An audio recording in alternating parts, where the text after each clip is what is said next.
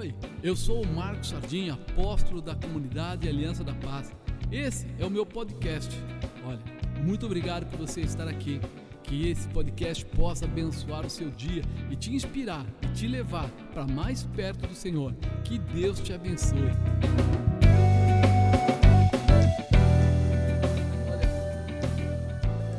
Aleluia. Alguém quis fazer uma doação, mas não quis contar que estava fazendo. Então ele deixou a chave do carro lá na cafeteria. Com certeza é alguém que ficou inibido e não teve coragem de entregar aqui para o pastor Fabinho, é isso? Ah, achamos o proprietário. que Deus te abençoe.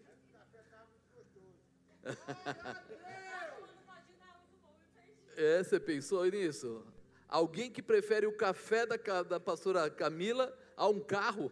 Nunca vi gostar tanto das coisas da pastora Camila lá, né? Mas glória a Deus, que o Senhor abençoe, né? Amados, talvez hoje pareça uma loucura, né? Falar para alguém assim: você tem coragem de entregar o seu carro? Alguém diga assim: que loucura é essa? Mas já teve gente nessa igreja que fez isso. E não foi um nem dois, foi algumas pessoas. É, até o seu, seu apóstolo fez isso. Eu entreguei uma Hilux aqui, né? Eu tinha comprado ela zero, usei ela por um tempo e chegou um dia que nós combinamos aí quem tinha esse desejo de fazer alguma coisa, de dar alguma coisa para Deus que fosse aquilo que mais tivesse valor para Ele. E como aquele carro foi o primeiro carro grande que eu comprei assim, que eu, diferente, eu fiquei pensando e, e Deus falou: entrega. E aí eu falei, rapaz, agora eu soltei uma palavra que me pegou. Fui para casa, orei falei, Senhor, eu entrego. Meus filhos, principalmente o Felipe na época, falou assim, pai, troca essa, esse projeto, fala outra coisa. Eu falei, não. Se nós falamos que ia entregar, é entregar. No dia seguinte, chamei o pastor Sandro, dei a chave para ele, dei os documentos. Falei, pastor Sandro, vende esse carro, faz o que você tiver que fazer. Ele falou, não, fica com o senhor. Eu falei, não fica comigo nada. A partir desse momento eu não tenho mais carro. Tó. E ele foi, vendeu, na época acho que foi 116 ou 118 mil. E nós colocamos aí no, nos cofres da igreja, deixamos para a igreja. Outros pastores fizeram também alguma coisa, teve moto, teve algumas coisas que foram doadas. Então, não pense que isso é difícil ou é impossível, porque eu vou dizer para você que não me faltou nada. De uma maneira ou de outra, Deus foi respondendo, respondendo, e Ele foi entregando e colocando. Quando a gente pensa, eu não estou falando isso para você dar oferta, não, tá? Já passou a oferta, já foi feita a oferta, ninguém vai pedir nada para você. Mas uma coisa que precisa entrar no nosso coração é a convicção: quem é o Deus da sua vida? Porque nós temos, né, um Deus de fachada, que todo mundo fala que ama Jesus, que Deus é, é tudo na vida dele, né? E temos aquele outro, que quando alguém pede alguma coisa assim, aí ele vai e tira qualquer coisa e dá, e se falar que tem que dar alguma coisa melhor, ele até melhora um pouquinho a oferta dele, mas nunca vai passar do limite. Ele vai sempre se controlar. Então Deus não é o Deus dele, porque o nosso Deus, ele é provedor, o nosso Deus dá semente ao que semeia. Você nunca vai conseguir fazer mais por Deus do que Ele vai fazer por você. Nunca. Por mais que você fale, Ele vai arrumar uma maneira. Eu contei aqui já, um dado tempo da minha vida, eu e a bispa, nós éramos novos convertidos, nós tínhamos um pastor que às vezes é, ministrava a gente, ele não era da igreja que a gente estava, mas é, foi ele que nos converteu ali no começo, e a gente juntou todos os chupins. Quem são os chupins? Aqueles que sabem ir atrás do pastor para pedir oração mas não sabe enfiar a mão no bolso para dar uma oferta para aquele pastor que faz a oração por ele. Esses são chupins. E aí eu chamei os chupins, né? Porque tinha gerente de banco, tinha um pessoal todo elitizado. E nós chamamos eles falamos assim: ó, eu fui fazer uma visita na casa desse pastor lá em Cidade de Tiradentes. E quando eu cheguei lá, a casa dele tinha sido um galinheiro. Sabe aquele negócio que o pessoal fazia antes? Acho que uma pau a pique, né? Que joga o barro. É, tinha a tela, eles jogaram aquela, aquele barro e depois pintaram de branco. E a casa era praticamente só um cômodo grandão, com uma cozinha assim na ponta, um banheiro lá fora e morava ele mais seis filhos, mãe. Sete filhos. E ele vinha até São Bernardo, ia na minha casa, orava, ia na casa dos outros, orava, e ele vinha de ônibus. E quando eu, um dia eu fui levar ele até lá, eu falei, não, vou te dar carona, é tarde demais, já era quase uma hora da manhã. Eu falei, você não pode ir embora assim, você vai ficar pelo caminho. Ele, não, não precisa, não precisa. Eu senti no coração de ir, quando eu cheguei lá, ele falou, então entra para falar oi para as crianças. Quando eu entrei, meu irmão, meu coração ficou lá. Eu falei, não é possível que alguém que abençoa tanta gente não possa ter uma residência, uma casa. Não é possível. E aí eu voltei o caminho falando com ela, eu falei, a gente tem que dar um jeito. E tentei vender telefones que eu tinha alugado, tentei vender uma chácara, fazer a opção de coisas que eu tinha lá e não conseguia vender nada. E aí eu chamei o pessoal, falei, ó, vamos fazer o seguinte, vamos pedir um dinheiro emprestado no banco, estava lá o gerente da Caixa Econômica, você pega esse dinheiro, a gente paga, nós pagamos cada um uma parte e a gente compra a casa para ele. Sabe o que eles falaram? Você está louco? Eu falei, por quê? Ele falou, você vai querer que a gente arrume uma dívida para ajudar uma pessoa que mal a gente conhece? E eu falei para eles: vocês dizem que mal conhecem ele, mas todo dia pede oração para ele. Vocês não têm a vergonha na cara. E acabou até estragando a amizade um pouco lá, porque eu fui um pouquinho duro com eles. Naquela época eu era um pouco Pedro, e eu desci o sarrafo mesmo. Porque para mim, uma pessoa que é chupim e não consegue ajudar, ele não tem caráter. E aí eu falei para ela, não, de algum jeito a gente vai ajudar. Foi que eu tentei vender a chácara, tentei vender os telefones, e parece que enroscou tudo, nada saía. Eu falei, Deus, o senhor não quer que dá a casa para o homem? E aí eu fui, falei para ela, procure uma casa. E ela pegou o carro, foi lá para perto de onde ele morava, a região, que ele tinha família lá, e acabou vendo uma pessoa que estava com problema e precisava vender a casa rápido. Eu falei, Deus, a casa ela já descobriu. Eu só preciso achar o quê? O dinheiro. Simples assim. De repente, naquele dia, a diretoria da empresa me chama. Eu cheguei lá, falei, aconteceu alguma coisa, né? Me chamando lá. E aí eu fui até a diretoria, quando chego lá, eu, o, o, o, diretor superintendente pegou a minha ficha, as coisas, falou assim, vocês conhecem o seu prontuário? Suas coisas? Falei, acho que sim, né? Falei, ele vai me mandar embora, sei lá, porque ele está pegando a ficha. Aí ele pegou e falou assim: é que está anotado aqui que você tem meio por cento de todo o faturamento da empresa. E quando você entrou aqui, a empresa estava deficitária, estava devendo. Mas agora você entrou e começou a levantar tudo. E o faturamento a gente estava faturando tipo 80 toneladas por mês de produto lá, passou a faturar 300 toneladas e já tinha programado quatro meses à frente. Ele percebeu, esse cara vai levar uma grana pesada. Eu não tinha nem ligado nisso, tinha nem, nem, nem lembrava desse detalhe, para ser sincero. E aí ele faz uma proposta: eu te pago tudo que você deveria ter recebido, mais um pouco na frente, e te dou tudo de uma vez só agora, e a gente rasga esse contrato, faz um novo. Você abre mão. A gente vai rasgar isso tudo, picar tudo e fazer uma ficha nova e vamos tirar isso. Eu falei, quanto dá o valor?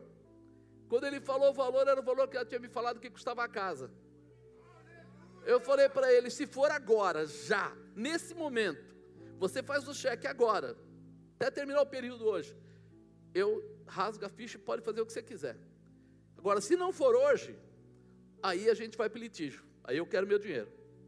Falei, eu vou dar uma pressionadinha. Ele falou, eu converso com você em 10 minutos. Foi lá, voltou, fechado. Vou mandar fazer um cheque administrativo, assim, assim, assim, assim. E já, pum, eu já liguei para ela e falei, pode ir lá e comprar a casa, que amanhã você está pagando essa casa. No dia seguinte ela voltou lá e pagou à vista. Comprou a casa e entregou para o pastor. Está aí a sua casa. A partir de hoje, você muda para esse endereço, esse é o seu endereço. Agora, Deus dá semente ao que semeia ou não dá? Eu não vendi o telefone, eu não vendi a chácara, não fiz nada, e um dinheiro que eu não esperava apareceu. Eu não tive medo nem dúvida, eu enxerguei Deus purinho no negócio. Eu não tive aquela história, ai, mas e amanhã eu não posso ganhar um dinheiro maior, eu não posso. Não, não, irmão. O que eu precisava era do dinheiro para comprar casa para aquele pastor. Foi, fechou, acabou. Isso precisa entrar no nosso coração. O Deus da sua vida é um Deus provedor. É um Deus que abre porta, não tem porta. É um Deus que tem sempre o melhor para acrescentar. Então eu não vejo isso como orgulho meu. Eu vejo isso como resposta de Deus para aquele que quer fazer uma obra. Só isso. Eu não, não, fiquei nem com dor, nem com preocupação, nem voltei para ver como ele usou a casa dele, se ele fez mais, se ele fez menos, porque eu entreguei para ele. A partir daquele momento é dele e acabou a história. Inclusive faz anos agora que eu não encontro com ele, mas não é problema meu. Por quê? Porque a minha parte era fazer o que Deus estava fazendo arder no meu coração. Será que não tem nada ardendo no seu coração? Será que às vezes você não ficou é, miseravelmente pensando e não tomou uma atitude que você podia ter tomado? Apóstolo, mas eu sou pobre, eu não tenho. Querido, eu até esqueci desse detalhe. Nem pensei nisso. Pensa que eu morava no Parque dos Pássaros nessa época. Eu morava lá no Jardim Belita. Eu podia pensar, com esse dinheiro eu pego a minha casa, complemento e mudo para uma casa maior. Mas não era esse o propósito. Nós estamos precisando aprender a viver o propósito de Deus. Nós estamos precisando abrir o nosso coração para que Deus encontre em nós um espaço para nos abençoar. Diz que se nós formos fiéis no, Ele coloca a gente no. É aí que você vai saber se tem crente ou não, irmão. Você não vai saber se tem crente quando ele tem duas Bíblias. Você não vai saber se tem crente quando ele sabe fazer uma oração bonita. Você vai saber se tem crente quando ele ouve a voz de Deus e obedece. Aí tem crente. E é isso que precisa entrar no nosso coração. Deus não quer tirar nada seu. Eu abri mão daquele carro e estou andando com aquela BMW lá fora. Vieram outros carros, passaram. Eu abri mão de essa casa, entreguei essa casa, e de repente, estou morando bem melhor do que eu morava antes. Explica isso para mim. Quantos carros a gente já deu? Acho que de 10 a 11 carros eu já entreguei. Não só para a igreja, para pessoas. Porque toda vez que Deus fala assim, você precisa ajudar o fulano de tal. Eu nunca fiquei assim, ah Deus, ele é feio. Não, não, ele é gordo, não é magro. Não, nem amigo direito meu é. Falei, Deus, é isso que o Senhor quer que faça mesmo? É. Eu já tirei financiamento em banco para ir lá e abençoar a pessoa. E a pessoa foi embora da igreja falando mal de mim depois. E daí? Meu, meu problema não é com a pessoa, meu negócio é com Deus, irmão. Ei, ei quem, quem traz a resposta para a minha necessidade é Deus. Então eu nunca me preocupo se a pessoa vai ser fiel comigo, se a pessoa vai ser fiel com a igreja, se a pessoa vai dar resposta. Muitos desses que foram abençoados não foram fiéis com a igreja. E daí? Não tenho nada a ver com isso. Eu ouço a voz de Deus. Está na hora de você começar a ouvir a voz de Deus. Deixar Deus. Ah, mas não é meu amiguinho. Não olha para o seu amiguinho, olha para Deus. Ah, mas a pessoa não sei se gosta de mim. Olha para Deus. Eu lembro o dia que eu fui entregar uma compra, né? A bispa estava comigo. Deus falou: vai lá no mercado e compra tudo que você comprou para os seus filhos, para sua família. Você vai comprar igual. O cara era dependente químico é, tinha arrumado uma briga comigo, é, disse que queria me bater e que ia fazer isso, ia fazer aquilo. Um segurança aí do parque entrou no meio, foi lá, avisou ele: toca nele, eu mato você. E eu falei: calma, tudo bem. Aí Deus fala assim: agora volta lá, vai no mercado, faz uma compra igual você compra para os seus filhos, com tudo, queijinho, faixa azul, tudo bonitinho. Eu lotei o carro, era, nessa época eu estava com a Hilux, lotei aquela parte de trás toda Cheguei lá, o cara não queria nem abrir a porta para mim. Se ele queria brigar comigo, como é que ele ia abrir a porta para mim? Ele pensou, o cara vai revidar alguma coisa. Ele falou para mim assim: por que você está fazendo isso? Eu falei: não pergunte para mim, pergunte para Deus. Ele falou: então eu preciso te agradecer. Eu falei: ao contrário, você agradece para Deus. Seu negócio não é comigo, é com Deus. Porque se fosse pela minha carne eu não faria. Pela minha carne eu não faria. Eu só fiz porque a gente orou e Deus falou: faz, então vou fazer. Agora, toda vez que você obedecer a voz de comando de Deus, Ele sempre tem uma resposta para te dar. Ele sempre tem um sinal, alguma coisa para fazer. E toda vez que ele quer fazer alguma coisa na sua vida, a primeira coisa que ele faz é mandar você tomar uma atitude. Tá? Ele manda assim, ele fala assim: "Deixa eu ver se o Marcos está pronto para ser abençoado. Vai e faz isso." Aí o Marcos fala: Não, não vou fazer não. Ele fala: Não está pronto, não. Não precisa entregar. Ele não é fiel nem no pouco, vou colocar ele no muito para quê?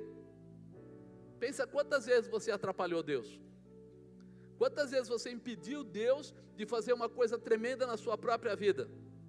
Quantas vezes você bloqueou Ele de prosperar a tua casa, de ajudar talvez a tua família, de fazer coisas diferentes? Sabe por quê? Porque você disse para Deus: Não, eu não gosto daquilo, eu não vou naquele lugar com aquela pessoa, eu não faço isso por causa desse, daquele. E aí Deus no caminho, Ele vai mostrando para você o carinho que Ele tem, Ele coloca pessoas para te abençoar, Ele vai dando sinais, estou contigo. Eu digo que a gente faz poupança. Sabe o que é poupança? É aquele dinheiro que você guarda para quando você precisa. Então, quando você fala assim, nossa, mas agora eu estou duro, aí Deus fala assim, fica calmo. Você tem crédito. Eu vou mover o coração de alguém que vai até você e vai te abençoar. Aí aparece alguém vem e te abençoa. E aí você fala: o que aconteceu? Ele fala: a poupança, o crédito, a obediência, a fidelidade. Deixa Deus usar a tua vida, irmão, por favor. Sabe, eu, eu acredito que nós estamos vivendo um tempo muito especial. É um tempo onde as coisas estão ficando difíceis, vão ficar mais difíceis ainda mas é um tempo que Deus vai trazer prosperidade na vida dos fiéis. Vai ser mais maluco do que parece. Sabe aquilo que é impossível? É o que ele vai fazer. Sabe aquilo que é feito fora do tempo? A chuva seródia, a chuva temporã, aquela coisa? Ele vai fazer. Ele vai colocar na mão dos fiéis para que eles saibam que nunca estão e nunca estarão sozinhos. Nunca. Sempre a mão de Deus vai estar sobre a sua cabeça. E sempre Ele vai trazer o melhor para a tua vida. Amém, amado? Deixa eu parar de falar. Eu não sei nem porque eu falei tudo isso, mas alguém deve estar precisando.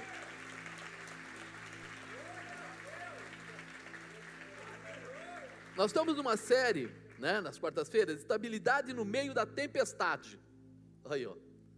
Vai ver que era por isso. Estabilidade no meio da tempestade. A tempestade assusta a gente. A tempestade preocupa a gente. Mas é na tempestade que o Senhor entra em ação e traz a estabilidade, e traz uma condição diferenciada. Por isso eu coloquei como tema fazendo uma festa na tempestade. Você já fez festa na tempestade? Sabe o que é legal? Eu gosto de criança, porque criança, ela não tem esse filtro que o adulto tem. Criança, ela é o que ela é, e acabou a história. É, quem aqui já foi criança? Ah, legal. Quando você era criança, quando estava chovendo lá no quintal e estava uma chuva legal, sua mãe bobeava, você ia para onde? Era uma tempestade para sua mãe, você estava lá, né? Tomando aquela chuvona, brincando com a vassoura, correndo atrás, pondo a bacia na onde a água corria e falando que era barco, fazendo festa na tempestade. Você tem que ter um coração desse tipo. Um coração daquele que confia o suficiente para conseguir sair na chuva sem pensar no raio. Porque hoje que você é adulto, o que, que você fala? Ô oh, rapaz, essa região é uma região de raios. Não, porque você sabe, essa água vem da onde? Essa água está passando aonde? É contaminada? Não é contaminada? Mas quando você era criança, tinha lá aquela a guia, né? E a água corria pela guia. Quem é que não sentou naquela água? Meu irmão, você esqueceu do Covid, não é? Porque a criança ela tem liberdade, o coração dela é puro, o coração dela é puro. Por isso ela não olha a tempestade como um problema, mas ela olha a tempestade como algo legal. Eu lembro é, eu fazendo barquinho de papel, e começava aquela chuva forte, eu começava a fazer os barquinhos, colocar lá e tal e tal. E um dia meu pai até falou: O que você está fazendo? Preparando os barcos para colocar lá na chuva, lá na, na descida da, da guia. E aí ele bobeou, eu corri lá e ele, volta, volta. E eu lá pondo um, o outro, o outro, o outro, os bichinhos indo embora, eu achei o máximo. Voltei e apanhei, lógico, molhou toda a roupa, tomei uns tapas, mas fazer o quê? Faz parte. A tempestade não pode te parar. Diga tempestade. Você não vai me parar, porque eu vou fazer festa no meio da tempestade, no meio da dificuldade. É, Atos capítulo 16, vai abrindo aí, né? A certeza, a convicção e a fé fortalecem o nosso coração para que possamos ter estabilidade no meio da tempestade. Então, a certeza, a convicção e a fé. Em quem? Em Deus. A nossa convicção é essa. É óbvio que eu não vou pedir para você sair na marginal num dia que está inundado lá o Rio Tietê ou, ou Pinheiro. Eu não vou pedir para você fazer isso. Mas nós sabemos muito bem que as nossas tempestades, ultimamente, são diferentes dessas. Para alguns pode até ser essa pior, mas para outros tem outras coisas acontecendo, tem problemas vindo, tem problemas às vezes muito mais internos do que externos.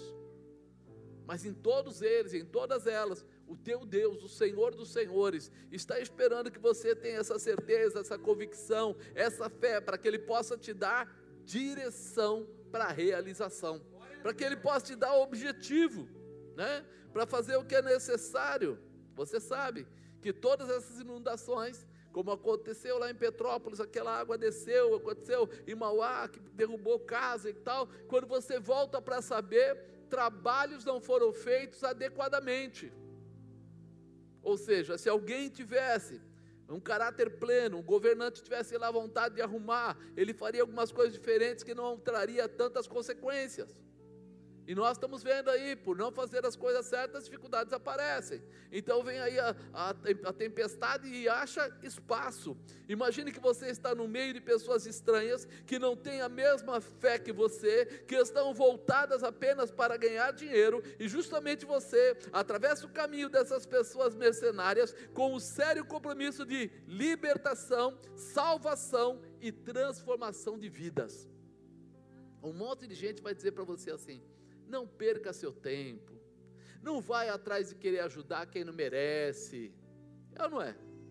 Uma vez eu lembro assim, começo, começo de, de, de, de, conversão, e esse pastor da casa, ele, ele foi na minha casa com o irmão dele, o irmão dele cantava. Eles eram morenos, fortes, né? Ele cantava, tinha um vozeirão.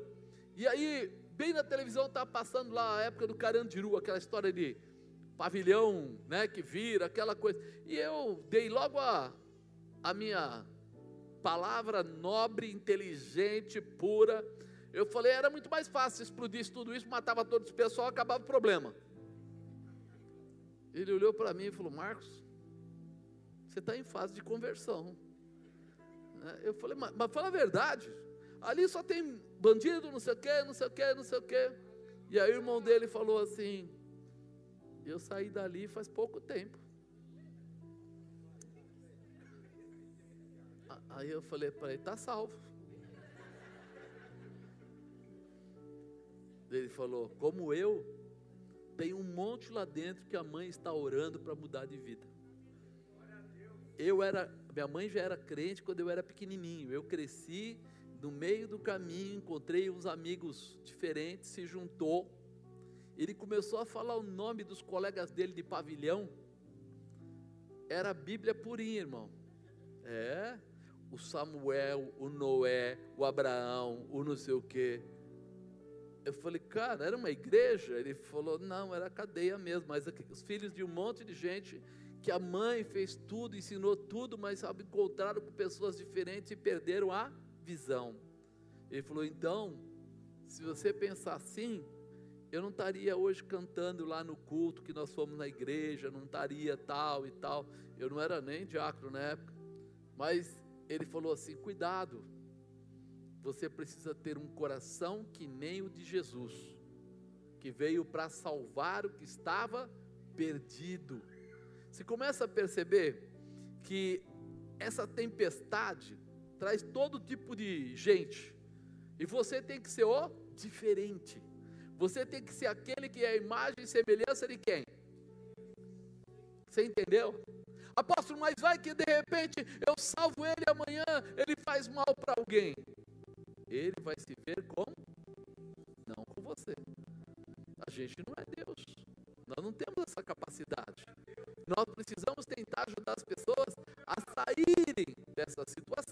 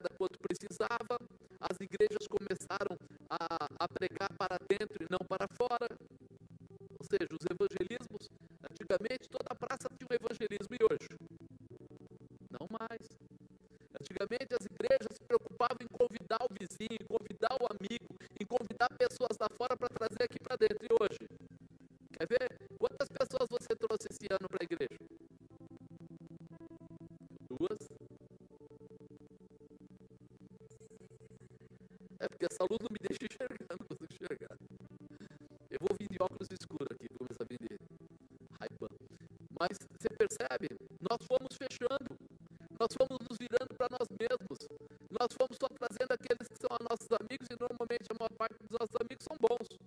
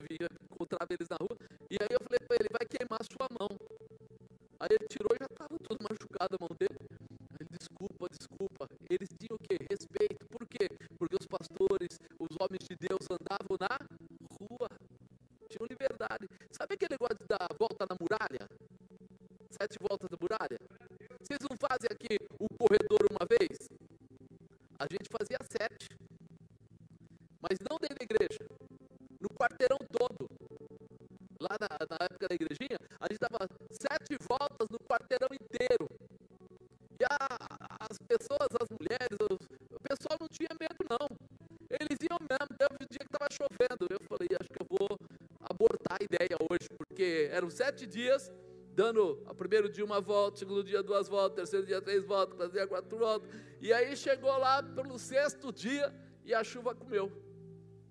E eu falei para a igreja, falei, pessoal, o que, que vocês querem? Ele falou, a gente vai dar a volta. Nós não somos crente de açúcar. A gente tem pegada. Eu falei, eu também, vamos lá. Tomamos uma chuva lascada, todo mundo lá marchando. Da semana seguinte, se você visse os testemunhos que o pessoal estava dando, dos milagres que aconteceram na vida deles, você não acredita. Mas por quê? Porque eles não eram crente de açúcar, eles eram de verdade. E aí você fala assim: nós estamos precisando a entender essa condição que Deus deu para nós. Nós temos sim uma responsabilidade de levar a palavra onde for possível. E aí nós falamos: o que, que nós vamos fazer? O que, que nós estamos fazendo? Nós precisamos nos, nos mover, nos sabe, estender mesmo, para poder levar a palavra. Não fique preocupado, você não tem que ir de repente lá no lugar mais perigoso, mas vamos comendo pelas beiradas. O que quer dizer isso? Eu começo na minha vizinhança, e aí o meu vizinho vai no vizinho dele, o vizinho dele vai no vizinho dele, e quando você menos espera, você está nos lugares mais perigosos, através do começo daquilo que você realizou. Nós precisamos nos abrir. A tempestade existe? Existe. O Evangelho está precisando vencer a tempestade? Sim, mas o Senhor vai ter que nos usar. Você lembra de Jesus? Ele andou em cima da água E o Pedro ficou assustado. É um fantasma! E se fosse você? Você ia falar que era um fantasma, você nem, ia olhar a vida de lado, para o outro lado. Não quero nem ver o que é, mano. Né? Não quero nem saber que está vindo aí. Nós estamos precisando pôr à prova aquilo que nós já recebemos. Quem tem a unção de Deus na sua vida? Tem que pôr à prova, tem que se liberar, tem que abrir o coração, tem que deixar Deus entrar e fazer as coisas que são necessárias. Você é uma ferramenta poderosa nas mãos de Deus. Você vai ver o que Deus pode fazer, como Ele traz sinais. Tem gente que fala assim, mas eu queria mesmo, era salvar minha filha, salvar meu filho. Querido, quando você estiver cuidando do filho dos outros, Deus vai mandar alguém para cuidar do seu. É, é interessante esse negócio, como Deus maquina e trabalha e a gente não percebe. Mas quando eu me fecho, eu estou dizendo para ele assim: não há necessidade, vamos continuar. Então, série a estabilidade no meio da tempestade, nós vamos fazer uma festa na tempestade. Deixa eu, ler a palavra para você aqui embaixo. Espera aí, rapidinho. Atos 16, 17 é, seguindo a Paulo e a nós, clamava dizendo, é, aquela mulher, estes homens que nos anunciam o caminho da salvação são servos do Deus Altíssimo. Isto fez ela por muitos dias, mas Paulo, perturbado, voltou-se e disse ao Espírito: Em nome de Jesus Cristo, te mando que saias dela, e na mesma hora saiu. Vendo seus senhores que a esperança do seu lucro estava perdida, prenderam Paulo e Silas e os levaram à praça à presença dos magistrados. E apresentando-os aos magistrados, disseram: Esses homens, sendo judeus, perturbaram a nossa cidade e nos expõem a costumes que não nos é lícito receber nem praticar, visto que somos romanos. E a multidão se levantou unida contra eles, e os magistrados, rasgando-lhes as vestes, mandaram açoitá-los com varas. E havendo-lhes dado muitos açoites, os lançaram na prisão, mandando ao carcereiro que os guardasse com segurança. Então, eles estavam lá, e de repente apareceu essa mulher, e ela era uma encantadora, e eles ficaram vendo. A mulher vinha atrás deles falando que esses homens são verdadeiramente homens de Deus. O que, que você diria? Que essa mulher era de quem? De Deus. Poxa vida, ela está falando que eles verdadeiramente são homens de Deus, ela tem uma visão. Não, irmão, era do inimigo. Que muitas pessoas hoje não estão percebendo, porque está existindo uma ausência né, do Espírito Santo uma ausência de discernimento. Então as pessoas hoje, infelizmente, muitos estão olhando para as coisas erradas dizendo que são certas, porque eles não conseguem olhar com olhos espirituais, eles olham com olhos carnais. Aquela pessoa que te trata bem e você diz assim: Nossa, é um amor de pessoa, e ela está doidinha para te roubar. E você nem percebeu. Hoje colocaram né, na internet que alguém chegou lá no mercado e avisou: Olha, eu estou vou viajar, eu vim para uma feira e eu tenho alguns produtos do carro que sobraram, sobraram da feira para levar no avião edifício. Você não gostaria de comprar? Eu estou vendendo barato, é, parece que é torradeira, coisa do tipo, tal. Aí a pessoa falou: "Uau, vou levar uma vantagem, né? Na perto do mercado aqui e de repente eu comprar produtos a preço barato, foi até o carro, chegou lá, eles prenderam ela, tomaram lá o celular, o cartão e fizeram tudo o que tem que fazer, Pix, não sei o que, não sei o que, e depois liberaram. Quer dizer, ela é a pessoa que ia ganhar ganhar e ela acabou perdendo, mas ela foi pela aparência. Quando a gente não tem discernimento, a gente é roubado, a gente é lesado. Aconteceu, não estou falando, não estou achando graça nenhuma, nem estou achando que é bom, estou até deixando isso como um aviso para você. Se chegarem no mercado, foi, parece que aconteceu no Carrefour e num outro mercado. Se acontecer isso com você, já aconteceu com você? Você está vendo? Então, cuidado. No Carrefour? Olha lá, bem barato também. Agora, você fala assim, o cara está te chamando dentro do lugar. Eu, pensa que isso não é perigoso, acontece com todo mundo. Eu estava na estrada, vinha vindo, estava na Castelo Branco, desci lá num dos postos de gasolina, eu e a senhora Dona Bispa, fomos lá tomar um lanchinho, tomamos lanchinho, o cara viu meu carro, olhou para mim e falou assim: Vejo que você é uma pessoa de bom gosto. O cara bem arrumado, senhorzão, tal, camisa, tudo bem arrumado. E ele falou para mim assim: Eu vim para uma feira, e assim, assim, assim, assim. E eu tô com camisa Giorgio Armani, tô com isso, tô com aquilo, tudo no carro. Você não gostaria de comprar? Eu olhei para ele e falei: Não. Ele falou: Acho que eu não consegui explicar. Eu estou com roupa aí que é roupa cara. E eu vendo por um preço barato. E eu falei: Não. Ele tentou mais umas três vezes. Eu falei: Desculpa, companheiro, eu não tenho interesse nenhum. Eu falei: Eu não conheço o cara. Eu não sei de onde ele arrumou o produto. Vocês já repararam que tem, é, por exemplo, Lacoste? Você compra Lacoste tanto na loja da Lacoste como ali na 25 de março. E eu não sou capacitado para dizer assim, essa não é, essa é. Para mim, ser lesado é a coisa mais fácil que existe. Então a melhor coisa é, não, acabou. Eu mato o problema. E ele ficou assim, ele deu uma volta, voltou de novo. Eu vejo que o Senhor, eu falei, você vê tudo, mas não, vou comprar nada. Tem horas que nós vamos precisar ter avaliação. Espera aí, alguém procurando no meio da rua, no mercado, não sei aonde, não sei aonde. Cuidado, pode até ser roubado e você ser preso. Entendeu? Então, não façam isso, não deem essa moleza. Agora, vamos voltar para o espiritual, que é a nossa parte. Nós hoje estamos vendo as pessoas buscarem muito pouco o Espírito Santo. E talvez alguém pense que buscar o Espírito Santo é só falar em línguas. Não é. Ele tem lá os nove dons, mas o, que eu julgo muito importante é discernimento de espírito. Porque várias vezes Deus me livrou de situações difíceis. Várias vezes Ele me tirou de situações assim, não vá, não faça, e eu ficar preocupado, até como um funcionário da empresa, eu ia fazer algum negócio e eu orava antes, e o pessoal até falava que eu era chapado. Pô, tudo você tem que orar? mas por várias vezes eu fui é, salvo de tomar atitudes de perder clientes e estragar situações, porque eu queria saber assim, o que o Espírito Santo sabia que eu não sabia. E ele conta para você com um carinho especial. Então está na hora de a gente começar a buscar isso, a entender isso, a melhorar isso. Essa mulher estava lá, fazendo de conta que ela era cheia que ela conhecia, que ela era, né? Mas ela na verdade era uma encantadora.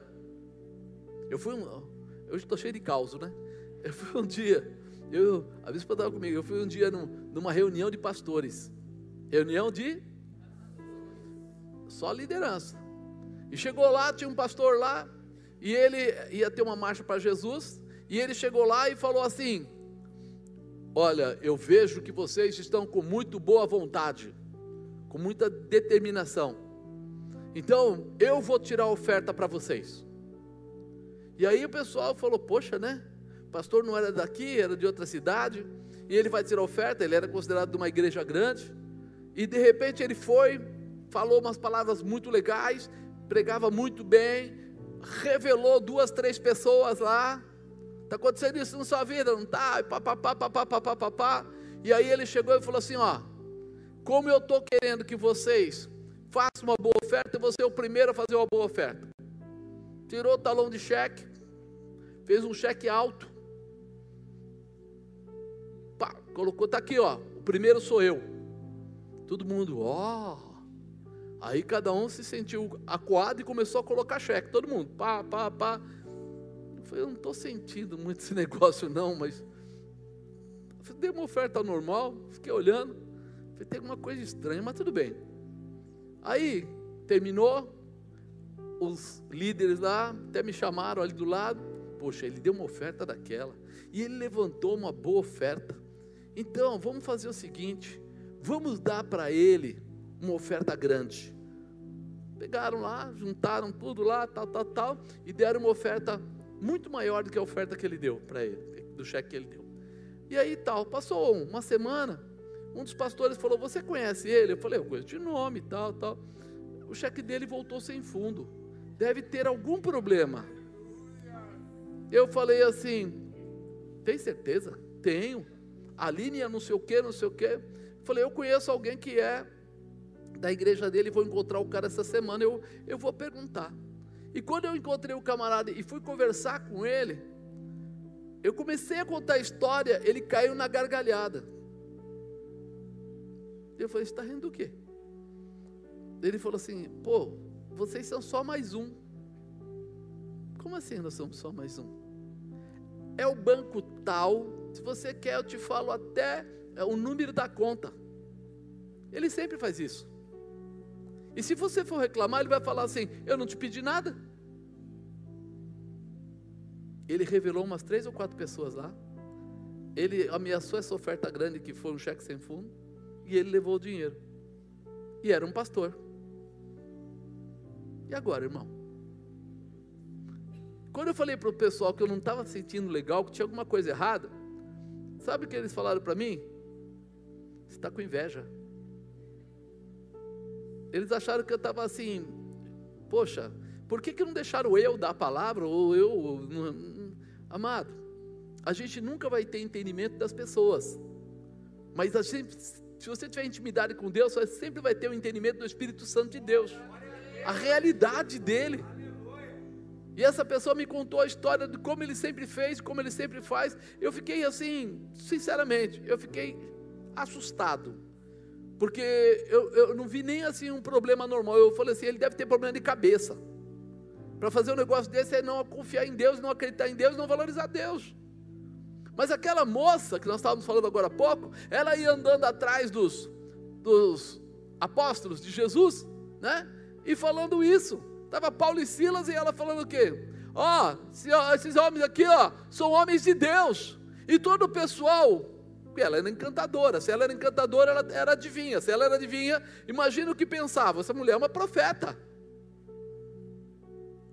Nós precisamos aprender a entender.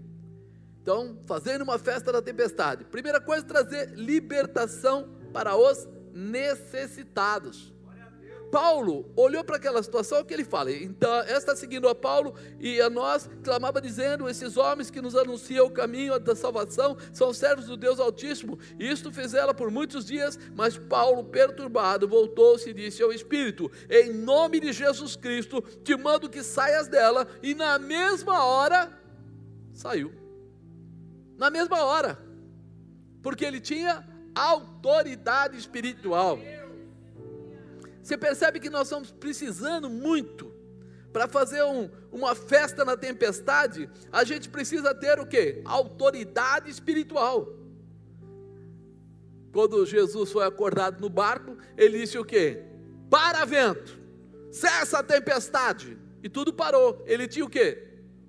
Autoridade espiritual.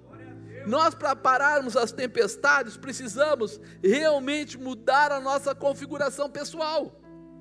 É muito bacana eu ser um cara legal, eu ser um amigo de todo mundo, é muito bacana eu conhecer isso, fazer aquilo, mas melhor ainda é ser amigo de Deus, é ter intimidade com Jesus, é viver com o Espírito Santo. Por quê? Porque é nessa hora que você vai começar a transformar a situação o que era tempestade vai virar festa, vai virar realização.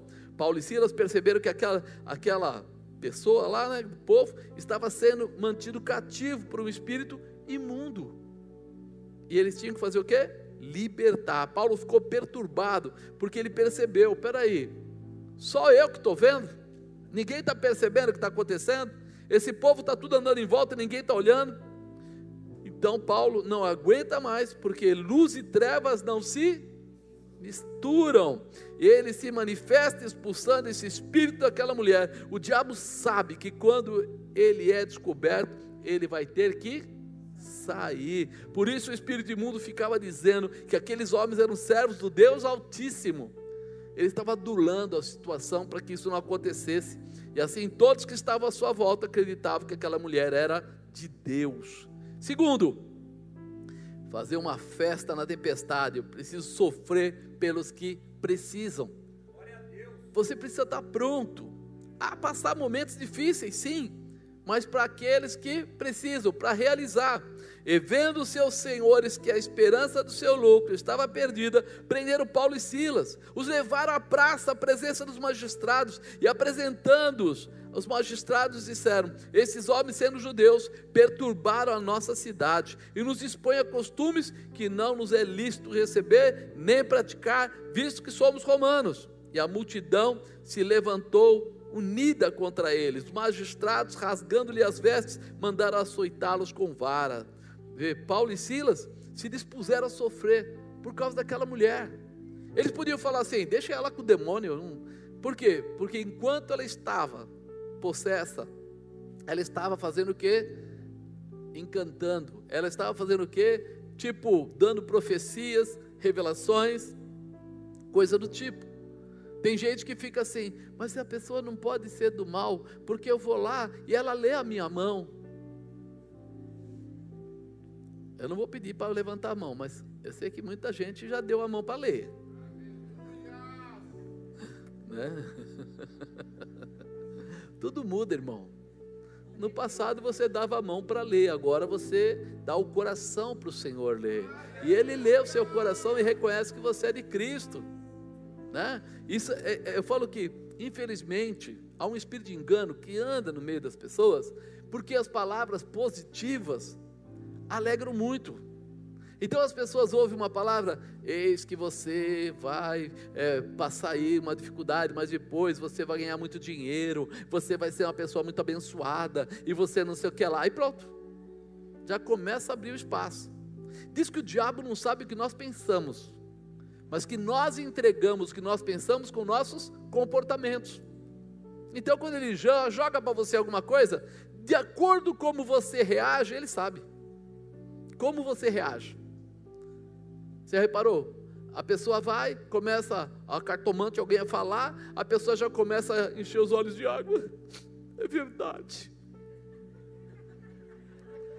Segue a onda. Vamos embora. Isso, nós precisamos entender que não precisamos de nenhuma revelação desse sentido. Por quê? Porque a nossa revelação já está na Bíblia. Você é filho, você deixou de ser criatura para ser filho. Filho tem direito à herança. Deus te dá prosperidade, te dá cuidado, te abençoa, te guarda, te livra. Ah, mas tem dificuldade, é verdade. No mundo tereis aflição, mas tem de bom ânimo, porque eu venci o mundo e vós vencereis também. Eu começo a entender o chamado, quem eu sou, o que eu tenho, e eu vou viver isso. Quando você entender esse mistério, você vai começar a entender que a porta está aberta para você passar. Você precisa acreditar no Deus que te escolheu, que te separou, né? Eles aceitaram ser surrados. Você vê que Paulo, ele não era um cidadão normal. Primeiro, ele foi um centurião romano. E eles estavam pegando ele como se ele fosse só judeu. Mas ele não era só judeu. Ele tinha dupla nacionalidade. Ele poderia ter falado: Ei, eu tenho cidadania, vocês não podem fazer isso em mim. Mas ele aceitou, tudo bem, aconteceu, foi, a mulher foi liberta, ele passou aquele momento, e isso precisa entrar no nosso coração. Quando a gente quer derrotar o inimigo, quando a gente quer fazer uma festa no meio da tempestade, a gente vai ter que sofrer pela situação, para vencer essa situação. Terceiro, as dificuldades não te impedem de adorar. As dificuldades existem? Existem, mas elas não te bloqueiam, elas não te impedem. Você precisa estar pronto, né? E havendo-lhes dado muitos açoites, lançaram na prisão, mandando ao carcereiro que os guardasse com segurança, o qual, tendo recebido tal ordem, os lançou no cárcere interior e lhe segurou os pés no tronco. Perto da meia-noite, Paulo e Silas oravam e cantavam hinos a Deus, e os outros presos o escutavam. Ele estava perto da meia-noite, depois de ter levado um couro. Eles estavam orando e adorando. Aí você fala: como é que pode isso? De repente sobreveio um tão grande terremoto que os alicerces do cárcere se moveram e logo se abriram todas as portas e foram soltas as prisões de todos. Tinha mais gente presa. Né? Nós podemos perceber que eles foram açoitados, lançados à prisão, tendo os pés segurados no tronco. Seria muito difícil fugir de lá, até que o terremoto se estabelece, Deus se manifesta e alguma coisa nova começa a acontecer. Muito embora fugir não fosse da vontade de Paulo, Paulo era um soldado. Ele tinha uma formação. Ele podia ter falado, ó, agora que caiu as portas, tal, eu saiu fora. Ele sabia, inclusive, que o carcereiro era responsável.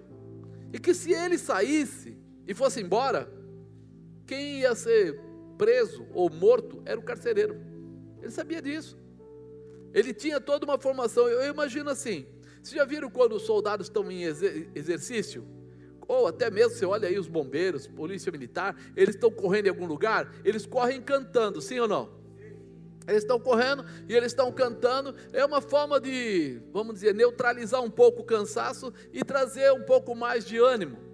Agora imagina Paulo de noite, meia-noite, na cadeia, ex-combatente, ex-soldado, o que, que ele faz? Antigamente eu cantava, né? Só para exercitar talvez o corpo, fortalecer o corpo, animar o corpo, mas agora não. Eu canto porque eu sei quem é o Deus da minha vida. Você já passou alguma dificuldade na vida? Antes de se converter, principalmente? E o que, que você fazia? Fugia?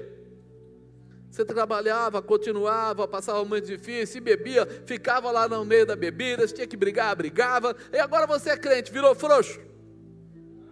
Sim ou não?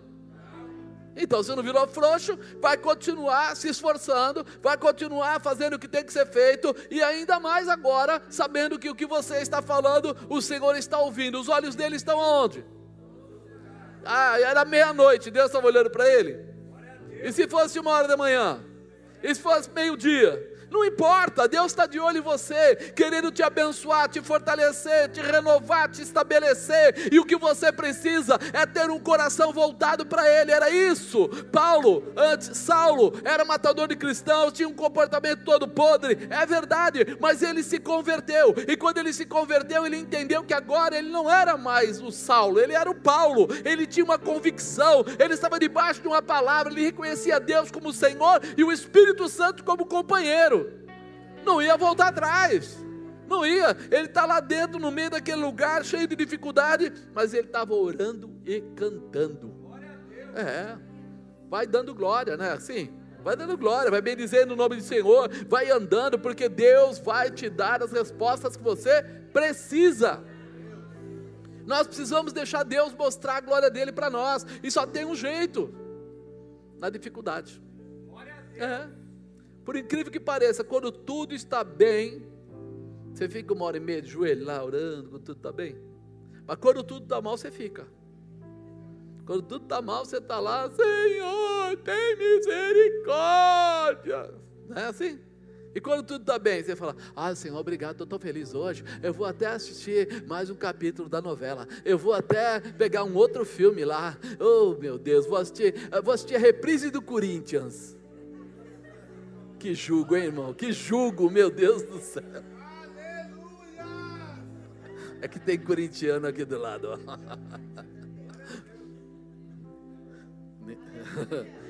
Palmeiras ganhou, ninguém falou, né? Que o Palmeiras ganhou, né? Meus amigos corintianos, eles me amam. Quando o time perde, todo mundo faz questão de mandar uma mensagem. Uma mensagem. Ô oh, apóstolo, estou chateado pelo Senhor. Quando o time ganha, Ninguém conta para mim que o time ganhou. E todo mundo esquece. Mas tudo bem, deixa para lá. De repente Deus se agrada da adoração deles e se manifesta com um grande terremoto. Já pensou? Se você toca o coração de Deus, o que pode acontecer? Lá na cadeia, ele tremeu tudo. Aquelas construções, normalmente, não eram feitas toda para cima a maior parte das cadeias, uma parte delas era abaixo do piso. Então você imagina como fazer aquilo tudo tremer, derrubar a porta e etc. Qual o tamanho do seu problema? Não tem problema, Deus resolve. Não tem dificuldade. Ele balança, chacoalha, quebra corrente, desata o que está preso, faz o que for necessário. Mas ele precisa sentir a a tua voz, ele precisa sentir o teu clamor, ele precisa ouvir a tua adoração. Talvez você não seja o pastor Fábio que tem aquele ré maior, aquele dó, aquele, mas, meu irmão, vai desafinado mesmo, mas vai, entendeu? Vai, Mostra para ele o quanto você o ama, mostra para ele o quanto você está determinado, mostra para ele que não importa o que esteja acontecendo, você está esperando nele uma resposta. E é isso que nós precisamos moldar e mudar.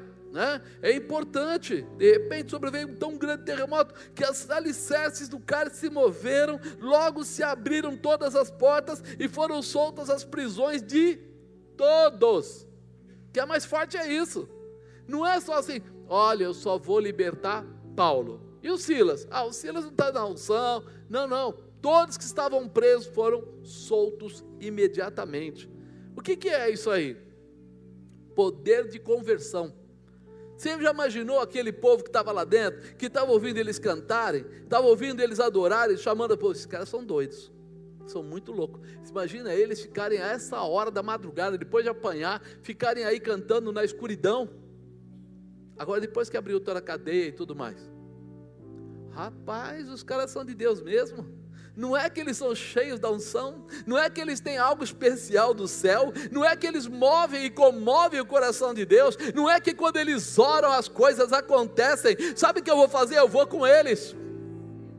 Sabe por que, que eles. A gente acredita nisso? Porque a cadeia se abriu, quem fugiu? Ninguém. Até o doidinho tinha que ter fugido, alguém tinha que ter fugido, não é assim? Um xarope que fosse, ele tinha que falar assim: ó, enquanto ele está orando, enquanto ele está cantando, enquanto o outro está esperando, eu estou é fugindo. Não, não. Falou, é, Paulo vai ficar? Fico, vou ficar com ele. Vou ficar junto aqui. Vou acompanhar, por quê? Porque é onde há poder, a manifestação. E quem é que não quer ficar junto com a manifestação e com o poder? Fala para a pessoa do lado, você não quer ficar junto com o poder? Você não quer estar junto com a manifestação? Então fala para ele, começa a cantar e orar, irmão, porque Deus vai trazer essa manifestação na sua casa, vai trazer na sua família, vai trazer junto com aqueles que estão ligados a você. Deus vai derramar poder. Tua família vai entender. Sabe o que é interessante? A gente fala assim: ah, mas eu queria tanto que meu filho se convertesse, queria que minha filha se convertesse, minha avó se convertesse, e blá blá blá. Meu irmão, você imaginou se eles vissem um milagre acontecendo do lado deles? Se eles vissem um canceroso ser curado do lado deles? Se eles vissem alguém que estava morrendo, você orar e a pessoa ser curada? Como é que ficaria a configuração deles? E ele fala: Meu, que doido. Agora a gente quer que a pessoa seja transformada, mas ele olha para nós e vê a gente lá, Senhor, Senhor, Senhor, Senhor, mas ele vê a gente tomando posição, fazendo coisas grandes, tremendas. Esse povo começou a olhar para Paulo diferente, e o final fala bem claro isso. Vamos no quarto aqui. Não fugir da presença de Deus. Olha aí, acordando o carcereiro, vendo abertas as portas da prisão, tirou a espada e quis matar-se, cuidando que os presos já tinham fugido. Mas Paulo clamou com grande voz, dizendo: Não te faças nenhum mal, que todos estamos aqui. E pedindo luz, saltou dentro e todo trêmulo se prostrou diante de Paulo e Silas. Agora, o carcereiro, que era o cara que mandava, estava de joelho na frente de Paulo e Silas. Sabe aquilo que te persegue, aquilo que te ataca, aquilo que está tirando a sua paz? Vai se ajoelhar na tua frente você vai começar a entender que Deus se move, que o poder de Deus se manifesta, que a glória de Deus existe e está pronta para fazer coisas tremendas. Você precisa, meu irmão, permitir que a glória se manifeste através da sua vida, porque os sinais serão em você. As pessoas da sua família vão reconhecer, os seus amigos vão reconhecer, as pessoas que estão à sua volta vão reconhecer que há algo de Deus em você que é diferente, que você tem algo que as pessoas normais não têm. É a glória e o poder de Deus. Quem confia em Deus nunca foge da presença do Senhor. Quem confia em Deus sabe que os planos do Senhor sempre são maiores que os nossos. Deus tinha planos de vida, de salvação para o carcereiro e para a sua família. A gente não, tá, não entende. Mas Deus olhou para aquela situação e falou assim: Vou pegar esse carcereiro aí. Vou pegar a família dele também. Vou pegar todo mundo. E na sua casa não tem ninguém para se converter? Olha Deus falando, vou pegar na sua casa também. Vou pegar lá. Se o carcereiro que era um carcereiro machão bravo foi, por que, que não vai o seu parente? Nós estamos menosprezando o tamanho, o poder, a autoridade do Deus que nós servimos. Nós estamos valorizando o poder dele. Ah, mas sabe o que é? Não sei o que é, mas eu sei quem pode. Começar a entender isso, o fogo e a manifestação de Deus vai começar a chegar. Às vezes chega de forma estranha. Você imaginou para o carcereiro?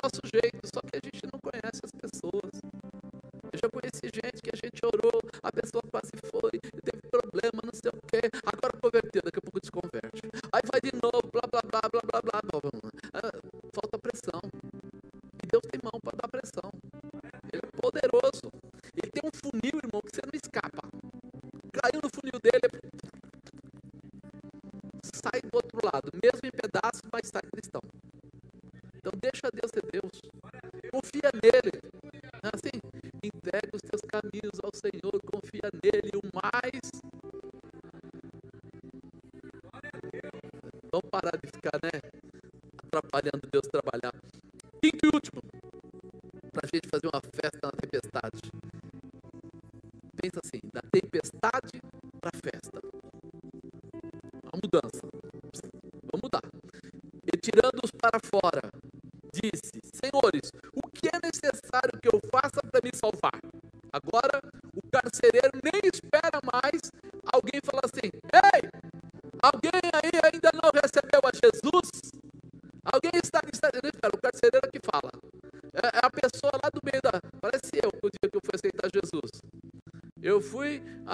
da minha esposa falou assim: Ô Marcos, você é um cara legal, você quer aceitar Jesus?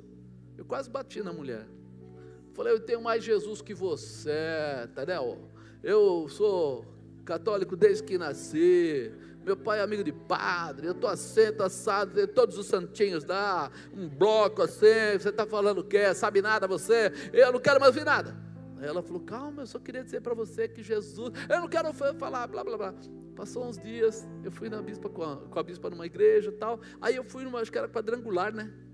Aí eu fui na quadrangular com ela, falou, vamos comigo, amor, porque quando a mulher quer levar a gente, ela chama a gente de amor, né? Vamos comigo, amor, e tal. Eu falei, eu vou, mas ó, não espera muito não, tá? Fica com a sua amiga doida e eu fico lá na minha. Eu tô lá. E de repente a palavra do pastor, o pastor tranquilo, tal, começou a entrar aqui dentro, irmão. Começou a dar vontade de chorar. Falei, cara, eu sou macho, eu não choro. Aí eu descobri que eu não era tão macho, comecei a chorar. Eu falei, tem uma coisa errada aqui. De repente ele foi, pregou. Quando ele está acabando assim de pregar, eu vim assim na frente do altar.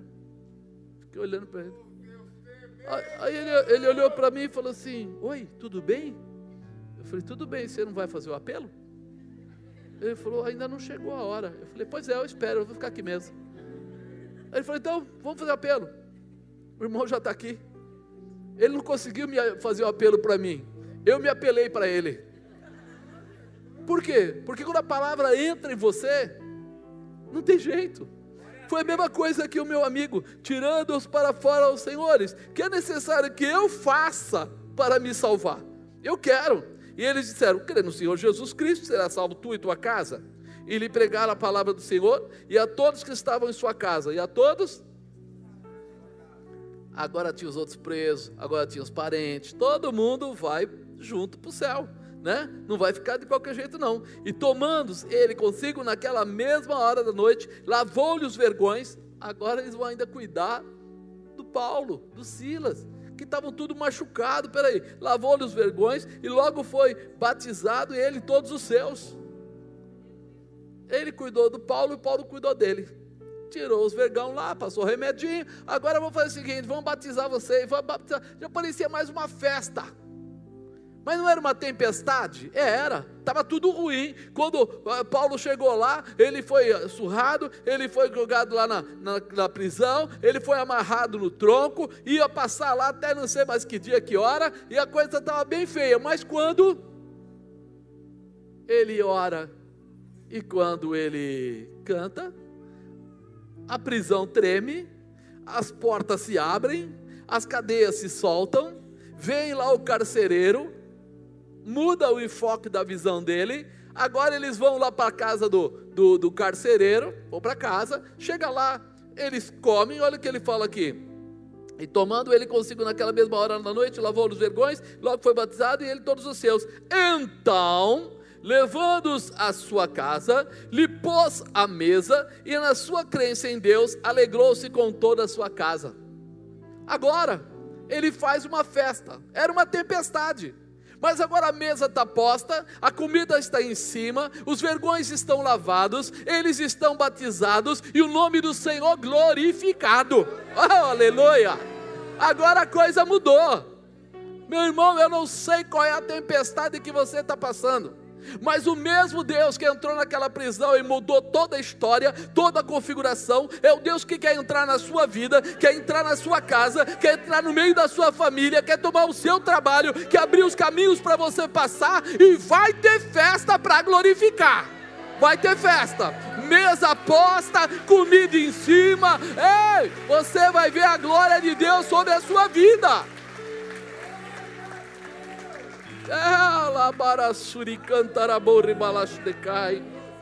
É. Você consegue perceber a inversão de valores que aconteceu dentro daquela prisão? Você consegue entender que ali era um lugar de sofrimento, de penúria, de problema, agora inverteu. Agora não.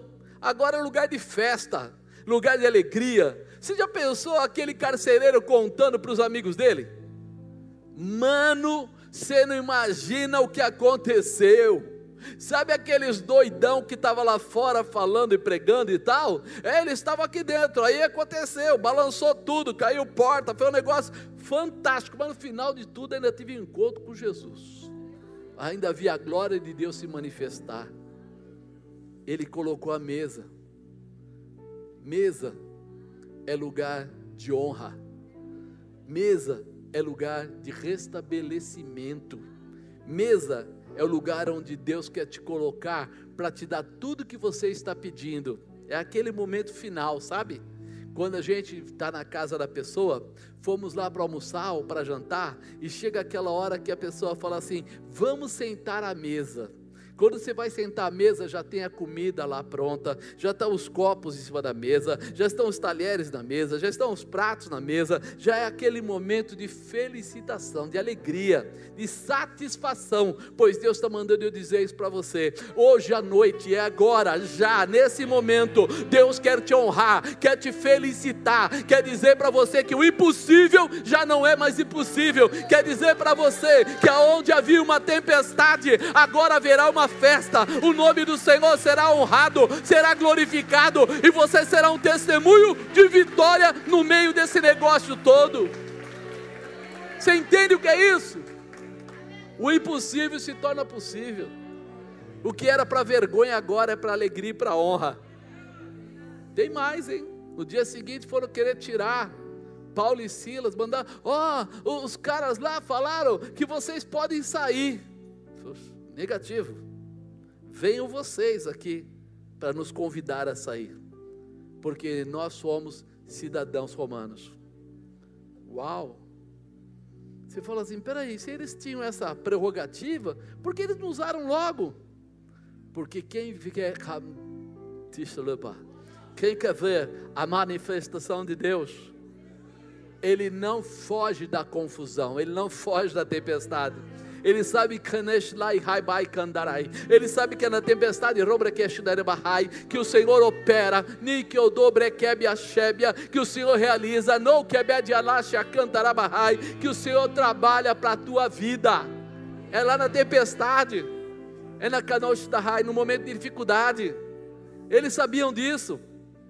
Se nós estamos aqui foi porque Deus nos colocou aqui. Se nós viemos até aqui é porque Deus nos trouxe até aqui. Se Deus nos colocou no meio da guerra, no meio da batalha, no meio da luta, no meio da dificuldade, é porque é ali que Ele vai trazer a honra, ali Ele vai trazer a redenção, ali Ele vai trazer a restauração, ali Ele vai trazer a prosperidade, ali Ele vai fazer aquilo que é necessário para que o nome dEle seja glorificado através da minha vida.